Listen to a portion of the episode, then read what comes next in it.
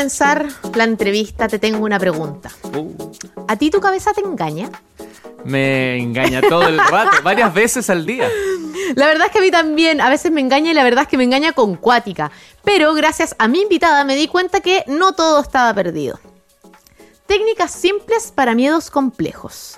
Terapia simple para la vida compleja. Y técnicas simples para desafíos complejos.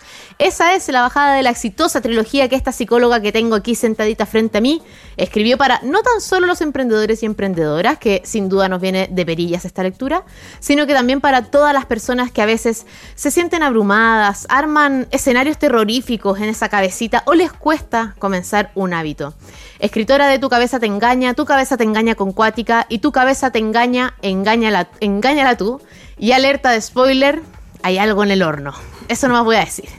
Está aquí para contarnos de ello. Le damos la cordial bienvenida a la especialista en terapia cognitiva conductual, la psicóloga Pamela Núñez. Ahora sí, Pame. Bienvenida oficialmente Muchas gracias. a la sala de clases.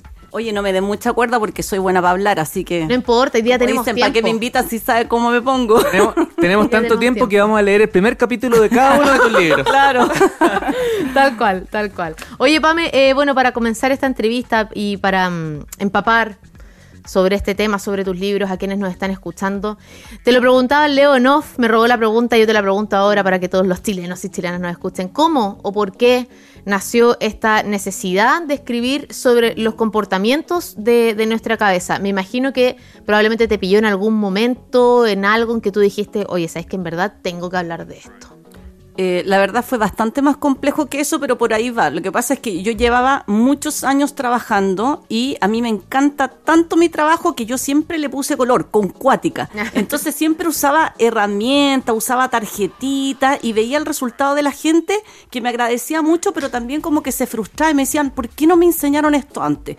Entonces después venía la otra pregunta que era, ¿qué puedo leer? Y ahí yo me agarraba la cabeza porque los libros, eh, con mucho respeto de los colegas, a veces son muy, se da mucha vuelta, mucho tecnicismo y claro, de repente yo dije, lo que veía la oportunidad, dije, tengo que escribir el libro que necesitan mis pacientes. Así que así surgió esa, esa necesidad mía de también entregar todo este conocimiento que yo tenía, porque yo siempre digo que no todo el mundo puede pagar terapia, pero todo el mundo puede comprar un libro. Así que eh, ahí me... ¿cómo se dice? Me embarqué en esta aventura que ha resultado hermosa, un poco sufrida, pero hermosa, y bueno, que ya va en el cuarto libro. Te adelantaste al spoiler, pues. cuéntanos No al dije tiro. nada más, no dije nada más. Cuéntanos, cuéntanos al tiro del cuarto libro, entonces. No, en el fondo, la, la- el Tu cabeza te engaña, que es la trilogía, se acaba ahí. Ahí se acaba la- el Tu cabeza te engaña. Con Y el ahora- tu cabeza te engaña, engáñala tú. Claro, con el naranjo, como digo yo, porque ahí la gente se confunde. Y ahora viene otro que después cuento, pues démosle una vuelta al Tu cabeza te engaña, Ya. pero está maravilloso, les va a encantar, estoy segura. Solo, solo con decir que nos contabas recién que se fue hoy día Sí, hoy día. a la, a la editorial. Eh, Tenía que partir a, a- a Santiago, tenía que venir hacia acá, entonces dijo, ya, enviar. Voy a Claro, y no hay justo. chistes. programar correo. Oye, ento- entonces antes de evolucionar a, a ese camino, para, para no despegarnos del inicio, Caro, disculpa, solo eh, ahí es donde te vinculas y también, aunque no lo sabías, quizás en ese instante te hace clic después, te conectas con el emprendimiento. Exactamente, porque yo no, yo no había tomado conciencia de que era emprender, porque en ese camino, en ese momento no se veía tan como aventurero, porque yo tenía como una situación personal que parecía que esto iba a ser bastante más directo, pero la vida, como dicen, te da sorpresa y yo ahí perseverante, disciplinada, seguí en este proyecto porque en realidad yo encontraba que era muy valioso, porque de verdad el, el- la terapia cognitivo-conductual es, bueno, no sé si ustedes lo han escuchado, es una terapia que sí tiene validez científica, que tiene resultados, pero ahí está esta cosa de que la gente lee poco. Así que bueno, ahí no me quedó otra que, como dices tú, emprendí, nunca tomé conciencia de que emprendí eh, y tuve que hacer frente a todas esas cosas que eh, tienen que lidiar diariamente, incluidos los engaños de la mente de los emprendedores. Pues voy a hacer el ridículo, me estoy tirando a la piscina sin agua, ¿no es cierto? Voy a Tal perder cual. todo, esto no vale la pena. Oye, Pami, para quienes no, no conocen tu trilogía, que es la que mencionamos al comienzo, ¿cómo podrías explicar o, o resumir brevemente eh, de qué trata cada uno de los libros? Porque los nombres son, son muy similares, Parecido, sí. pero yo me he leído dos de tres. Tratan igual temas distintos y tienen enfoques Sí, distintos. sí, la gente piensa que hay que, por ejemplo, con- anécdotas que han pasado, los tres libros no es necesario leerlo en orden, pero no hay caso que la gente se los lea en Ah. desorden, es muy divertido. Como Qué que difícil. Yo me nunca, hubiese, preguntan, pe- claro, nunca hubiese pensado que me los puedo leer. Claro, saltado. y les digo, les digo, me preguntan directamente, no hay caso, se los compran en orden. Bueno, el verde es un manual para ansioso, es lo básico que tiene que saber una persona acerca de la ansiedad y ahí yo inicié formalmente mi campaña para prestigiar la ansiedad porque todo el mundo quiere eliminarla. No, si uno eliminara la ansiedad se muere. Entonces ahí yo explico que en realidad el enemigo es la mente porque eh, el problema no es la ansiedad, es que uno le tiene miedo, que se enoja, que le da taquicardia y cree que le va a dar una crisis de pánico, que le, se va a infartar. Entonces, bueno, es un manual para identificar el mecanismo de la ansiedad y cómo neutralizarlo para aprender a vivir con ella. El segundo, ahí Ah, ya... Solo para, para Sí. aclarar a quienes nos escuchan, el verde es el primero y Ah, se sí. llama Tu cabeza te engaña. Tu cabeza te engaña simple. Ahora viene el amarillo, que es tu cabeza te engaña con cuática, y ahí ya me lancé ya y le puse el cuaticómetro. Ahí ya le puse color. Eh, y el cuaticómetro en el, en- en el fondo es, es- es para medir esta cosa de ponerle color, que en realidad no es nada chistoso, porque nosotros, yo siempre digo, si uno va a contar una anécdota y le pone color fantástico, hasta ahí estamos estupendo. Pero si yo de verdad creo que la Tierra me va a tragar y que no voy a poder respirar, la cabeza, bueno, eh, ahí me, me saltó una parte importante, ¿por qué se llaman tu cabeza te engaña? Porque la cabeza, la mente no reconoce realidad de fantasía. O sea, si yo, por ejemplo, ahora empezara a decir, "Ah, no sabía una de mi hija, quizá tuvo un accidente y quizá qué le pasó, yo empiezo a tener que taquicardia y a sudar y mi hija está viendo tele. Entonces, esto del cuaticómetro, que yo lo explico con humor, es grave. O sea, cuando la persona piensa que hay una situación y la vive como si fuera, la mente no sabe que eso es una fantasía. Entonces, en mi intento como de hacer amena la lectura, yo enseño todas las distorsiones porque yo soy como traductora, yo no, no invento nada. Mi forma de explicarlo es lo que yo invento todas las distorsiones cognitivas, que son esta tendencia a pensar en extremo, a pasarse películas, a razonar emocionalmente, a ser tan dramático, a adivinar el futuro, ustedes buscan distorsiones cognitivas de Beck y salen todas identificadas y yo le puse como mi cuota ahí con el, el cuaticómetro, ¿para qué? Para enfocarnos en las batallas que de verdad son reales ¿Y, y qué es como se habla en la cena, en la plaza? ¿Qué es la forma en que.? Porque no, no empezamos a decir, oye, estas son las seis. con-". No, uno empieza a, a mostrar, oye, esto me pasa, esto me ocurrió, me- eh, te fijaste en. Exactamente, y, y en el fondo como el objetivo es como sacar toda esta nube, toda esta película que uno le pone y quedarse con el problema real. De hecho, yo siempre digo que mi trabajo es fácil porque... Perdón que me ría, pero los ansiosos son muy alaracos, entonces es una caricatura. Entonces, claro, cuando le sacamos todo el show, todo el drama queen, queda un problemita pequeñito. Y bueno, y por eso es que trae mucho ejemplo para que de verdad eh, nos riamos y lo contemos como caricatura, pero jamás lo vivamos así porque el cuerpo usa todos los argumentos que tiene, todos los recursos que tiene para defenderse de demonios que existen solo adentro. El mamut y el. ¿y El ¿Cómo le, mamut. llamaba- le llamabas al otro? Era como el mamut y había uno que era más pequeño, no me acuerdo, que iba en el segundo. Pero hablabas de cuando la cabeza tenía mamut. Que de Claro, o sea, el mamut siempre es la metáfora del miedo. Yo pensé que me hablaba del Lucho Canalla, No, que es- ese otro que hace rabiar también. Eh, es genérico, no es No, está por si bien, una bien. metáfora. Yo, yo quedo afuera, pero cumplo el rol de empatizar a aquellos que no hemos leído el libro. Para, yo estoy tomando todos los apuntes, estoy escuchando y ya, ya por la parte de la ansiedad me agarraste. ya, ya estoy ansioso por ir a comprar. el- No. Em, detalle nomás, eh, pasión y ansiedad.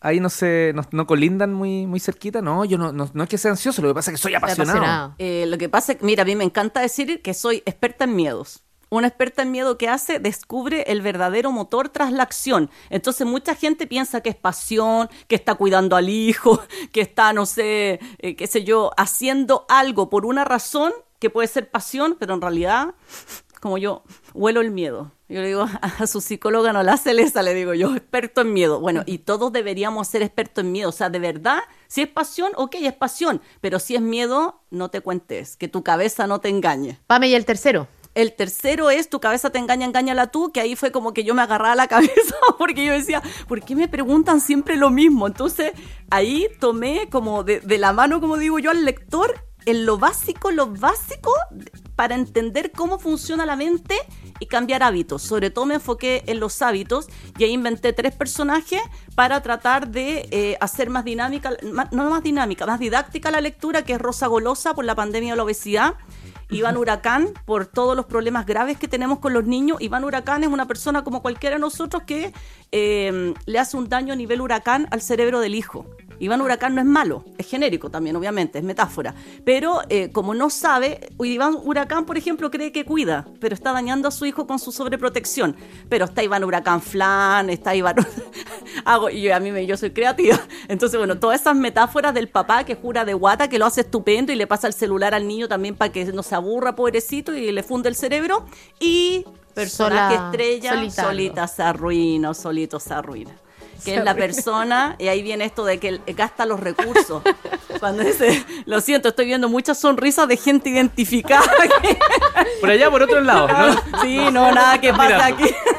Bueno, a todos nos ha pasado, todos somos solitas a ruina, pero ¿cuál es el punto? Que eso puede ser una etapa de la vida, puede ser un momento, una crisis, pero no puede ser tu vida, que en el fondo es la persona que siempre tiene problemas, que tiene todos los recursos afuera y le echa la culpa al gobierno, al vecino, a la mamá, al papá, tiene 200 años ya en la vida y sigue pensando que la culpa es del pololo que no sé, la dejó plantar en el altar. Entonces, eso es grave. Volvemos a lo mismo. Yo lo explico en chistoso, pero eso es grave porque la metáfora del que te arruinas es literal, no es metafórica. Tú te enfermas, te va mal económicamente, la gente sana se aleja de ti.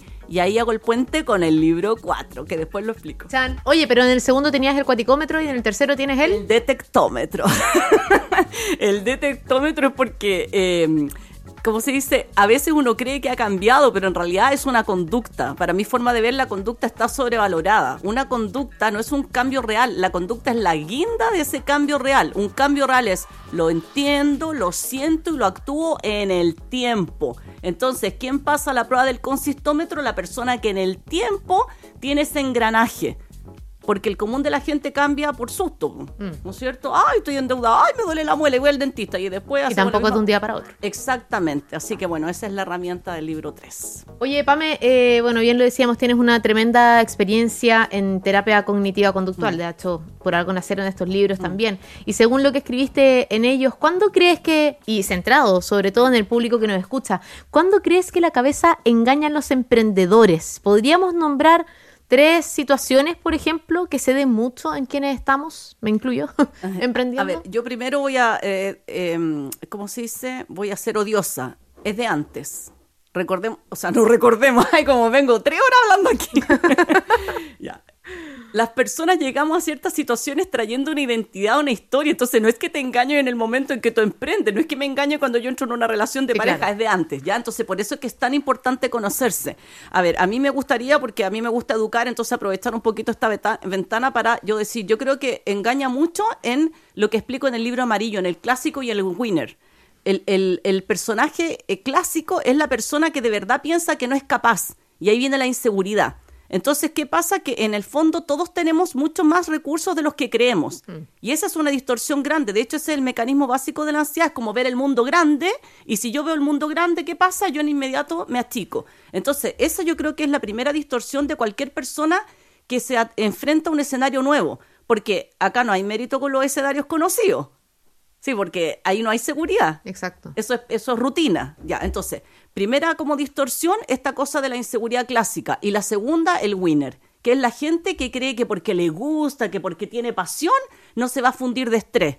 No, yo siempre ahí digo en el libro amarillo, clásico, winner, mismo final. El clásico es que me vaya mal a perder la plata, hacer el ridículo, ¿no es cierto? Hacer la, la vergüenza a la familia. Y el winner, a no cambiar el mundo, a no dejar un legado, a no, no sé, a, a no comerse el mundo. Es miedo igual la cuestión, solo que tiene otro mecanismo. Las personas, esto es como la gente que tiene mucha plata, se Tal fijan, cual. son súper sencillos.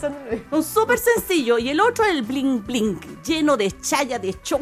No, la gente más segura anda más lento.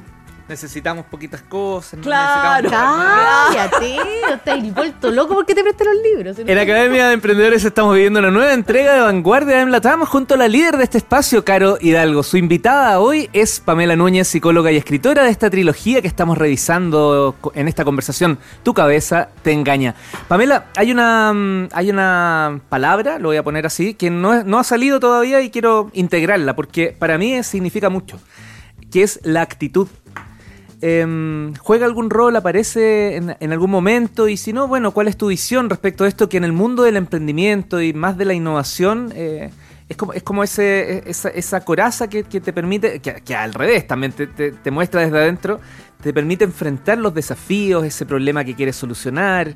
el ir a levantar recursos, conquistar el mundo, etcétera. Bueno, eh, ahí diste en el clavo. La terapia cognitiva es eso. Lo que pasa es que le, le ponemos una palabra más rebuscada que es la, la- la variable mediadora, el filtro, el- tu sistema de creencia, pero es la actitud. Porque volvemos a lo mismo. Yo podría decir, ay, la estoy rompiendo acá en la radio, me van a contratar. O podría decir, ay, estoy haciendo el ridículo. ¿Qué es eso? Mi actitud. Como dice la Cecilia Oloco, belleza es actitud. Entonces, claro, no es tan importante la realidad, lo importante es cómo tú la percibes, cómo la interpretas. Entonces, esa sería como la actitud, que es lo mismo. Yo siempre digo que toda la gente que sabe de estos temas habla lo mismo, solo que le cambia el nombre. Claro. Y, y- y tiene, es como alguien que sabe de alimentación, todos deberían hablar lo mismo, pero con otro estilo, porque Claro. la alimentación buena tiene ciertas pautas y una mente sana tiene ciertas pautas.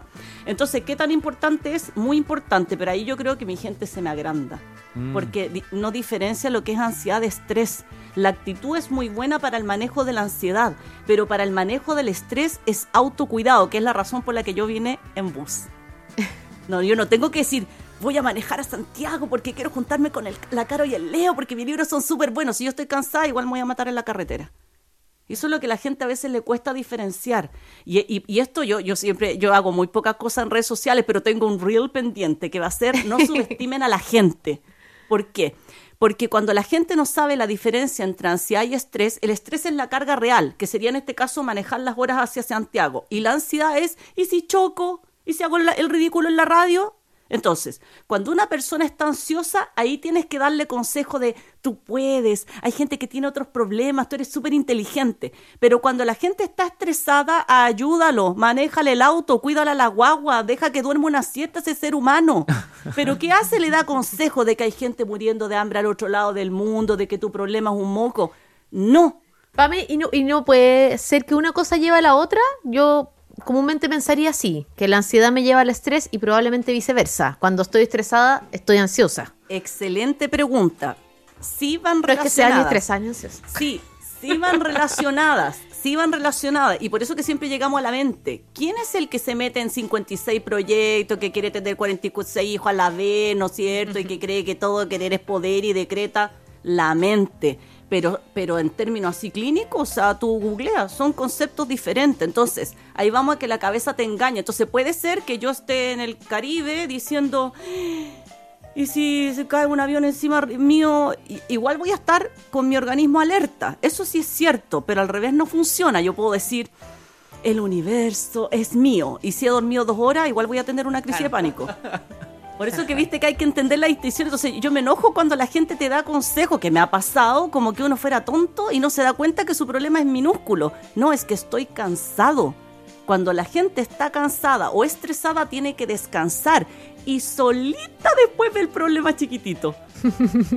Abre los ojos, Exactamente, porque solo necesita dormir, un relevo, que alguien le maneje el auto. tal cual. Oye, Pame, en tus libros no, no tienes pócimas secretas justamente para esto, para lidiar con ciertas situaciones que la cabeza nos engaña en distintas medidas. Pero lo que estábamos hablando recién, recién, leerlo súper simple, practicarlo no sé si tanto. ¿Qué consejo, además de leer tus libros, por supuesto, le podrías dar a esas personas eh, que la cabeza los boicotea constantemente y que sabiendo estos riesgos que implica para la salud a largo, mediano o corto plazo, eh, no toman acción? Ya, yo aquí voy a criticar a toda la gente. Eh, el común de las personas tiene más acceso a la salud mental del que cree. Pero ¿cuál es nuestro problema de prioridades? Entonces, de hecho ahí dice que yo odio que me pidan tips. Me sale la pamelota cuando me piden tips. Porque si tú me pides un tip, un tip me estás pidiendo algo livianito. Es como un tip para ser Algo buen rapidito, papá, rapidito. Un tip para ser buena profesional. No, pues, esto es en serio, es trabajo del ser humano más importante de tu día tú. Entonces, ¿qué hay que hacer? Dedicar tiempo. El libro no se lee. Si tú quieres lo lees y lo regalas, pero para que tenga efecto te lo tienes que aprender, repasar. Es lo mismo que criar un hijo, tienes que estar, dedicar mucho tiempo. A mí me gusta esto de el tiempo no es oro, el- es la razón por la que viene. ¿Se acuerda que yo les dije? Sí. Yo no le doy mi tiempo a cualquier persona porque el tiempo no se recupera. Entonces, ¿cuál es la clave para una salud mental, un estilo de vida, eh, qué sé yo, de calidad? Tiempo. Tiempo para educar tu mente, para parar y respirar. ¿Qué quiero? ¿Por qué me estoy metiendo en este emprendimiento? ¿Es valioso para mí? ¿Qué costo estoy dispuesto a pagar? Y calidad de vida, porque ahí viene esta mezcla de ansiedad, estrés que tiene que estar en círculo virtuoso, porque cuando la ansiedad es buena, el Leo se agarra la Está tomando cabeza. nota, ya le, no le falta papel al Leo. Cuando la ansiedad es buena es maravillosa, que yo estoy en eso. Para mí la ansiedad es un motor, a mí me encanta lo que hago, yo no sufro, salvo rarísimas excepciones de estrés. Ahora que entregué el libro, sí, estuve un poco estresada, pero eso son tres días al año en mi vida. ¿Por qué? Porque yo tengo mi mente muy educada, con mucho tiempo para tomar buenas decisiones. ¿Contesté tu pregunta? Sí, Ya. sí, sin duda. Oye, em, son libros, quiero dejar esta pregunta planteada porque tengo, nos vamos a recreo. ¿Ya se quiere ir a recreo ya? No sé, pues es que No, pele nomás. por hora estoy viendo, estoy viendo. acá te- mira, no, ya- que tú no estás en este momento, estás O sea, de estudiante. estoy- estás, pero no estás. te quiero dejar una pregunta planteada, Pame, antes de que salgamos a recreo. Em, tus libros, te lo decía antes de entrar a la sala, son están escritos de una manera súper coloquial, eh, rápida, juvenil, dinámico, etcétera. No son libros de psicología dura y pesada, por así decirlo. Entonces me da la sensación, me da la sensación, muy desde Galucha, que tu público es más juvenil que senior. ¿Te llama la atención eso como, como sociedad, que los jóvenes de hoy día seamos mucho más propensos a que la cabeza nos engañe en comparación a la generación, por ejemplo, de mis viejos? No me contestes. Vamos a dejar hasta ahí. Prohibido contestar. Prohibido. Lo ansioso para estar desesperado. Arde las redes sociales de la radio. Así es, pues, soy Leo Meyer y estamos en la sala de clases de la Academia de Emprendedores junto a ti haciendo un nuevo capítulo de Vanguardia Adem Latam, que es liderada como de costumbre por la cofundadora de Juga Hogar, Cari Hidalgo. Así es. Nuestra invitada hoy día es Pamela Núñez, psicóloga y escritora de la trilogía Tu cabeza te engaña y de un cuarto libro que ya nos va a contar de qué se trata. Oye, algunos de los temas que hemos desarrollado hasta ahora y que por lo menos a mí me han llamado la atención, yo creo que al Leo también, porque de verdad tráiganle más hoja y otro lápiz, es eh, eh, el tiempo, la ansiedad, cómo la mente de repente nos da miedo, eh, el cuaticómetro, eh, bueno, de los libros, por supuesto, cómo podemos educar nuestra, me- nuestra mente, la calidad de nuestro tiempo, etcétera. Pero antes de haber salido a recreo, yo a la PAME le dejé una pregunta que la voy a volver a hacer para, para refrescar la memoria para quienes están recién sintonizando la radio ADN. Estos libros, bien decía, están escritos de manera súper coloquial y según mi perspectiva, desde cómo yo lo puedo percibir y de acuerdo a lo que leí, tu público me parece que podría ser más juvenil que, que senior. ¿Es tan así o no es tan así? ¿Cómo te toma eso a ti de sorpresa en tu Sí. papel de psicóloga? de sorpresa, porque yo sabía que era un poco inmadura, pero que me bajara tanto el rango etario, pero no, ha sido, más allá de la broma, ha sido muy bueno porque los libros sí los lee mis pacientes, de hecho yo soy psicóloga de adulto. ¿Se escucha bien? Ah. Sí, sí, sí, dale. Eh, soy psicóloga de adulto, entonces mi público real siempre fue mi objetivo, los adultos, y de hecho me han escrito abuelitos. De hecho, una de las primeras personas que me escribió por el libro, yo lloraba porque era un abuelito que me decía que no podía creer que a sus, no sé, 70 años por fin entendía cómo su cabeza lo engañaba. Le tenía respuesta. Claro, es como, bueno. Es tarde. eh, Pamelita. más o menos. Pero claro, y viene la parte triste que ese caballero sufrió toda la vida. Exacto. Sin saber que era un engaño mental. Eh, vea, pero la parte bonita sí, es que efectivamente llega a un público muy juvenil, que es lo que me pasa que se está leyendo mucho en los colegios, y ahí yo soy muy feliz porque más allá de la broma, porque si piensan que a veces los libros son para niños, porque como tienen dibujitos, Claro. esa parte. eh, la educación em- emocional es mi objetivo y mientras más joven la prevención es mejor el, el- el pronóstico, al revés, po. mientras más joven el debut, no sé si lo han escuchado eso, peor el pronóstico. Ajá. Entonces en ese sentido para mí es maravilloso que como que haya ocurrido esta sorpresa de que eh, me lea gente joven, pero también eh, más joven. Eso yo no, no, lo, no lo vi venir. Transversal al Sí, final. de hecho el quinto libro probablemente sea para adolescentes. Ah, ya estáis pensando en el quinto. Sí. Pero espera, no me hablaron ni del cuarto, papá. No, no, sí, ese no lo sabe ni la editorial, así que... Después de una trilogía tiene que venir otra. Es verdad. Oye, ahora sí, pues hablemos ahora en serio de tu cuarto libro, que fuera de bromas, en verdad se fue hoy día, Sí, así como sí. tú te viniste para Santiago, el Sí, libro se fue a la editorial. se fue, sí. ¿De qué se trata? Cuéntanos si tiene algo que ver con tu cabeza te engaño o vamos a hablar de algo nada que ver. ¿Tiene No, un no. público más objetivo o también es transversal? ¿Cómo es? No, el, el- yo no planifico los libros, es como que... mm, Te salen. Veo la oportunidad, claro, exactamente. Entonces, bueno, ¿qué pasó? Que en el, en el libro 3 yo hablo mucho de la eh, relevancia de la calidad de las relaciones, que el personaje solito o solita se arruina, que va en general, pero va sobre todo a la mala elección de, de personas, de pareja. Está enfocado en pareja, pero puede ser cualquier relación de pareja. Entonces, bueno, eso que pasa está comprobado científicamente. No sé si lo han escuchado por ahí, que el estudio más largo que se ha hecho de Harvard ha comprobado eh, científicamente ya algo que era obvio, que lo que de verdad hace feliz a las personas son las personas. ¿Qué estamos haciendo acá? Riendo, conectándonos, pasándolo bien. Entonces la gente piensa que es la plata, que es la fama. No, es el tiempo que pasas con personas que te nutren, que te aportan. Bueno, entonces, ¿qué pasó? Que como yo soy inquieta, yo pensé en hacer encuentros, me quedé pensando en eso porque la soledad mata y no es metáfora. Y bueno, y de repente, ¡pum! Dije, voy a escribir acerca de cómo em, educar para que las personas bueno, ahí me adelanto harto. Viene con el detectómetro. para elegir bien a quién permites entrar a tu vida. O sea, tiene al, arrastra igual algo de los tu cabeza te engaña. Porque, bueno, ahí tú me dices, sí, o sea, es de terapia cognitivo-conductual, es de neurociencia, pero va enfocado a las relaciones amorosas y de pareja.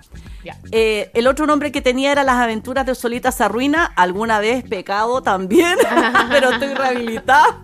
Así que bueno, y quedó hermoso el libro. Quedó, ¿Cómo se llama, perdón, el cuarto? Eh, ¿Cómo, arruinar tu vida amorosa o no? Y lo vamos a ver en la... enero. Eh, la bajada es Manual del Amor relativamente cuerdo porque nadie es muy cuerdo menos a la hora del amar. Entonces, bueno, es un manual de terapia cognitivo-conductual con lo básico que consideré a la hora de el buen amor. Perfecto. Inventemos un paciente, claramente no existe, ya no, existe, que te dice, doctora, ¿sabes qué? Yo siento que eh, el amor de mi vida eh, lo perdí cuando tenía 20 años. ¿Debo dejarlo, abandonarlo? Hagamos como que ese persona se llama Leoncio. O debo, o debo volver a nacer y, sentir que voy a seguir con eso. Este es un vínculo para toda la vida. Eh... Leoncio pregunta, por si acá. No, no, lo inventé, lo inventé, es una persona que no. Yo le diría un poco parecido a lo que, eh, lo que me comentaste de qué pasaba al emprender. Leoncio era de antes, e, e, esa cosa obsesiva de no soltar y de no aceptar la realidad era de antes. Eh, sí, pues hay que escarbar ahí. Pues. Si volvemos a lo mismo, o sea, no lo mismo, no le he dicho. Todo lo que hay afuera es un. Algo pasa con mi mente. Si yo tengo anorexia, es mi mente. Si emprendo, es mi mente. Si elijo, no sé, este trabajo, es mi mente. Entonces, si no puedo aceptar que una relación se acabó, es mi mente.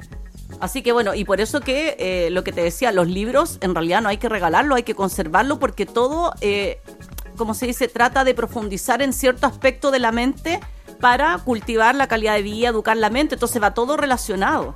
Pamela, ¿y qué opinión tienes? Eh, porque se está normalizando eh, el uso de, distintos tipos de drogas. La verdad es que el, alcohol lo es y está ahí a la vuelta de la esquina. Se habla con más soltura respecto de legalizar o no la marihuana y un montón de cosas más.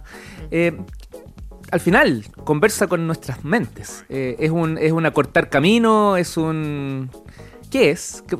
¿Hay algo, aparece algo? Quizás puede ser parte de tu quinto libro, porque es un tema que está cada día más. Es que al final todo impacta en la mente. Al final yo entiendo lo que tratáis de ir, porque me estaba preguntando lo mismo. Si todo es la mente. Y, le voy a agregar las pastillitas, hay un montón de cosas que al final es como, ya, ok. como que la, la cuelgo. E, ese es el concepto. En vez de trabajar y adentrarse, y es mm. como me la saco un ratito y después la vuelvo a. Mm. sí, lo que pasa es que, bueno, cada persona es un mundo, como dicen. Entonces, eh, hay casos específicos donde el medicamento sí es la solución. ¿Sí? O sea, si yo tengo, no sé, pues, voy a usar un ejemplo más biológico, diabetes, no es mi mente la que me está engañando, tengo ya. Entonces, ahí es donde hay gente que ridiculiza y caricaturiza los medicamentos y hay gente, por eso que en el libro amarillo yo digo tanto, es terapia, no es magia. Si voy, por ejemplo, a un ejemplo más que mezcla las dos cosas, la depresión postparto. Esa mujer que necesita relevo, pero también podría necesitar un químico. No es que no, ahí vienen los sermones el milagro de la vida. Hay gente que no puede tener guagua. ¡Ay! Si la gente, el común de nosotros es bueno, pero que la embarra, por no decir otra cosa, la embarra y deja a la gente peor. ¿Sí? Entonces, es mejor no dar consejo, hay que quedarse sí, Claro, por último, como acompañar, quedarse, porque volvemos a lo mismo, la intención es mala, pero tú te sientes peor. Bueno, si vuelvo a tu pregunta, somos la sociedad más medicada, más drogada, más borracha, con más cosas, y nunca fuimos más infelices porque la gente no quiere sentir. ¿Sí? ¿Y cuál es la cosa que de verdad te hace feliz? La conexión. No sé si ubican a Brené Brown, que ella habla del poder de la vulnerabilidad. Nadie quiere conectarse, por eso que nadie quiere relaciones estables. Estamos en la generación de la dopamina, todo rápido, los tips. La misma cosa. ¿ya? Y por eso que nunca fuimos más infelices. Entonces, ¿qué hay que hacer? sentir. Y ahí viene la seguridad. Puedo tolerar esta ansiedad. Puedo tolerar esta, eh, este miedo que me da que me rechacen. Tengo que aprender a sentirlo, porque hay una palabra que es mi objetivo de vida, que yo les trato de educar y darle como misión a todos mis pacientes, libertad. Cuando tú tienes el coraje de sentir, cuando tienes eh, la capacidad de ponerle límite a tu mente, tú eres libre. Y eso es mi motor de vida. Entonces, para poder ser feliz, tener emprendimiento, da lo mismo lo, lo, que sea tu objetivo, hijos, tienes que ser libre y para eso tienes que atreverte a sentir. Mi hija, de hecho, para ir más lejos, hoy día fue a Machalí. Yo no les voy a decir que mi cabeza no me engañó. Un saludo para mi hija, que la adoro. Porque... Que, espero que esté donde dijo que esté. No, no, si ya llegó a la casa, eso voy yo, pero yo siempre cuento. El, el tratamiento de la ansiedad, que bueno, me estoy mezclando temas, no es que dejas de sentir. Yo sigo teniendo miedo, ansiedad, a que le pase algo en la carretera. Nosotros vivimos en Viña, son dos horas para allá, bueno, pero yo no le quito el permiso, yo no le transmito mi miedo. Claro. Entonces, ¿cómo soy mejor mamá? Sintiendo eso. ¿Cómo mi hija va a ser más feliz? Teniendo la seguridad de explorar.